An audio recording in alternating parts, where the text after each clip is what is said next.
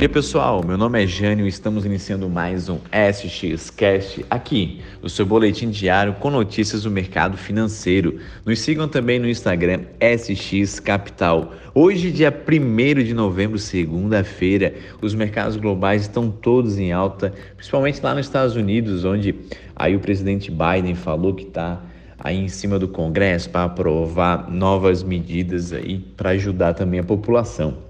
Aqui no Brasil, a grande preocupação ainda está aí em torno da greve dos caminhoneiros, vai ter, não vai ter. O governo já fez várias liminares aí para não deixar trancamento de rodovias, mas ainda há uma grande expectativa aí como é que vai acontecer isso. E hoje, né, saiu mais um boletim Focus, como é de costume toda segunda-feira, e hoje, pessoal, veio assim, ó, taxa Selic, a previsão que até o final do ano é 9,25, o PIB caindo aí a previsão até o final do ano para 4,94 e a inflação 9,17, tá?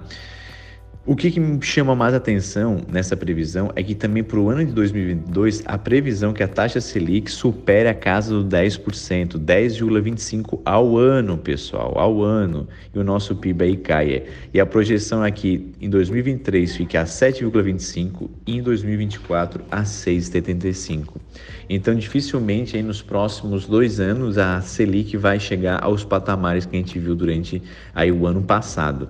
O que, que isso quer dizer? O que, que é esse boletim Focus aí para quem nunca ouviu o nosso é, SX Cash aqui, o nosso boletim diário, tá? Toda segunda-feira o Banco Central ele envia para o mercado as estimativas que ele acredita para daqui né, até 2024, a expectativa que ele espera do mercado financeiro. Então ele manda dados do IPCA, do PIB, do câmbio e da taxa Selic.